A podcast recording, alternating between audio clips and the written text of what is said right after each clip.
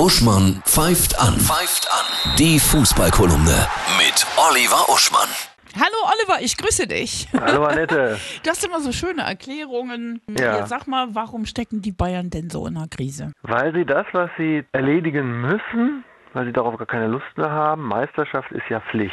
Mhm. Das ist wie ein Streberjunge, der immer mit Einsen nach Hause kommt. Wenn er die Eins und Eins plus bringt, dann ist das nichts Besonderes. Das ist das, was man sowieso erwartet. Wenn er sie nicht bringt, ist es eine Katastrophe. So, das ist also schon mal eine ganz deprimierende Situation, was die Meisterschaft angeht.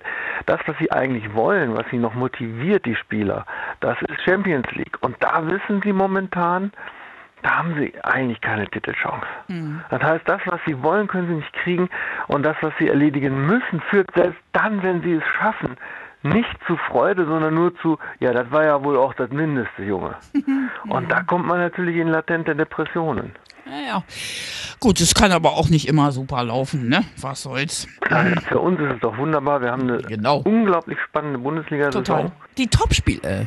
Ja, die Topspiele sind äh, am Samstag natürlich das Derby, das Rhein-Derby, Köln gegen Leverkusen, immer von hoher Dramatik. Und am Sonntag würde ich sagen Wolfsburg gegen Gladbach, denn Wolfsburg ist ja zum Beispiel in der Europa League weitergekommen und Gladbach doch tatsächlich gegen Basak Sehir, wenn man es hier richtig ausspreche, ausgeschieden.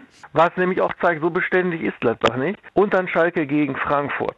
Auch Frankfurt ist ja knapp trotz Niederlage weitergekommen. Das sind ja beide Spiele, wo es äh, darum geht, wer oben bleibt und wer nicht. Aber da kannst du sehen, die sind nicht so beständig, die Gladbacher. Mein Tipp, dass Leipzig so durch seine Beständigkeit dieses Jahr durchmarschiert, unterstreiche ich nochmal. Und ich wünsche dir ein traumhaftes Winterwochenende, Adventswochenende und natürlich tolle, viele Tore. okay. Tschüss, ciao, ciao.